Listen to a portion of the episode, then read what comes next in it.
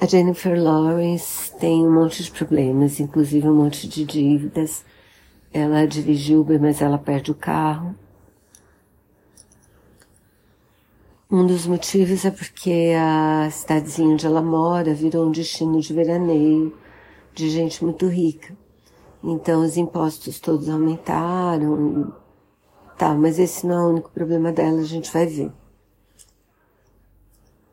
O, e ela é contratada para seduzir um rapaz de 19 anos que entrou em Princeton, não começou ainda, mas passa o dia no, no quarto, não tem amigos, tem uma dificuldade muito grande de se relacionar, os pais são, ele é filho único, os pais estão mega preocupados, que ele assim, que ele não consiga se integrar na faculdade, que, que ele acaba abandonando por causa dessa parte social.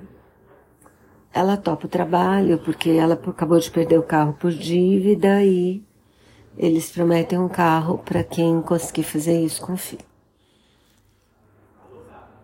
Ela e o rapaz estão muito bem nos papéis, a gente fica querendo bem os dois, a gente curte o relacionamento que eles criam e tal. O problema do filme é o elenco de apoio que é muito ruim. Tanto os pais dele é são muito caricatos. Os pais dele são péssimos. O casal de amigos dela, da Jennifer também, não faz nenhuma diferença na história. Então, na verdade, eu acho que é isso. A história é meio bobinha e o elenco de apoio é muito ruim. Ver a Jennifer e esse rapaz, que eu não sei o nome, atuando nas próprias histórias, eu acho que é gostosinho, assim.